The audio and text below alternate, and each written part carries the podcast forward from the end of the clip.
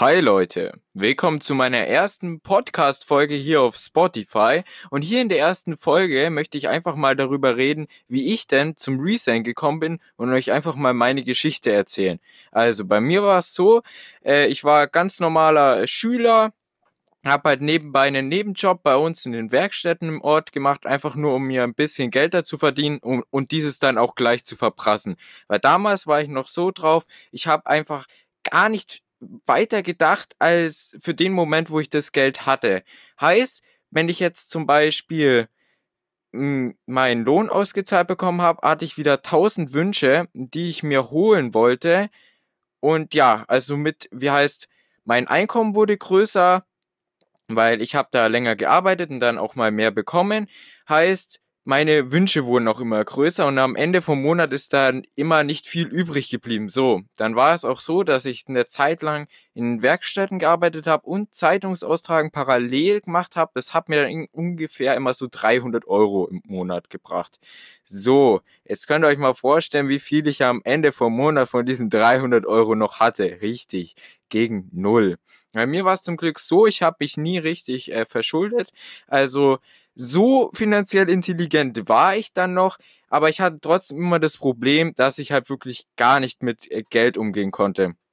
So, dann war es, äh, dann war es auf jeden Fall so, dass mir dann der Nebenjob in den Werkstätten in Anführungszeichen gekündigt wurde. Das war halt so, dass die dann ähm, eine Mengenminderung hatten und dann erstmal ihre Leute so beschäftigen mussten. Ich war da halt in der Zus Zusatzschicht und diese Zusatzschicht wurde dann halt nicht mehr benötigt. So, dann fiel diese Einnahmequelle mal erstmal weg. So, der Clou an der ganzen Geschichte war jetzt aber, ich habe einen Monat vorher circa mein Zeitungsaustragen gekündigt, weil ich da einfach schlichtweg keinen Bock mehr drauf hatte.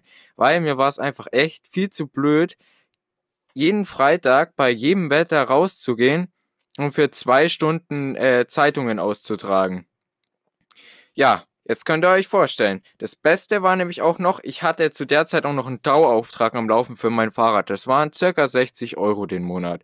Ja, also folgende Situation. Beide Jobs weg, 60 Euro, wie heißt 60 Euro Dauerauftrag an der Backe für das Fahrrad ja, was dann habe ich mir überlegt, Mist, was soll ich jetzt machen, weil ich bekomme jetzt monatlich kein Geld mehr.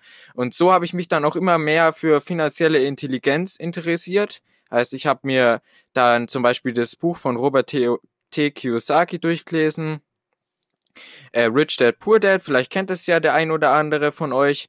Und ja, dadurch bin ich dann immer mehr auf das Thema aufmerksam geworden. habe ich mir überlegt, hm, was könnte ich jetzt neben der Schule machen? Und so bin ich dann auf das Thema Reselling gekommen. Ich hatte das ganz früher schon mal im Blick, habe es auch mal teilweise getestet, aber nie richtig durchgezogen. So, jetzt habe ich mir mal vorgenommen, das richtig durchzuziehen. Und seit Anfang diesen Sommers bin ich da relativ aktiv in der Reseller-Szene. Also ich stehe noch relativ am Anfang, habe aber trotzdem schon sehr viele Erfahrungen, die ich mit euch auch in dem Podcast teilen möchte, weil ich möchte euch nämlich auch zeigen, wie man jetzt mit 0 Euro Startkapital, so wie ich mit dem Resell beginnen kann. Weil, wie ich schon erwähnt habe, ich hatte im Monat immer relativ wenig übrig. Gegen 0 war dann mein Kontostand. So, was habe ich dann gemacht? Um dann äh, wie heißt, mit dem Reselling anzufangen. Ich habe mir dann, wie heißt, erstmal angeschaut, was äh, für Produkte möchte ich denn resellen. Bei mir war es dann Lego und Kleinelektronik. Das mache ich jetzt schon ein ganzes Weilchen und es läuft auch schon echt gut. Und ja, so ging es dann bei mir halt ins Laufen. Bei mir halt war halt wirklich der Triggerpoint. Ich hatte monatlich kein Geld mehr zur Verfügung und musste aber trotzdem diesen Dauerauftrag ja bezahlt bekommen. Ansonsten wäre ich irgendwann ins Minus gekommen und das wäre extrem scheiße für mich gewesen. So, in den nächsten Podcast-Folgen erzähle ich euch dann genau Näheres zu meinen Taktiken, wie ich das Ganze mit dem Reselling mache, wie man mit 0 Euro Startkapital beginnen kann und wie man das Ganze handeln sollte. Versand, ob man jetzt auf eBay oder eBay Kleinerzeigen resellen sollte oder auf äh, Facebook Marketing oder auf Mar Facebook Marketplaces oder was es da alles so gibt ja, das war es auf jeden Fall erstmal mit der Podcast-Folge. Hier wollte ich euch einfach mal meine Geschichte erzählen, wie ich so zum Resale gekommen bin. Und ja, dann würde ich sagen, hören wir uns bei der nächsten Podcast-Folge.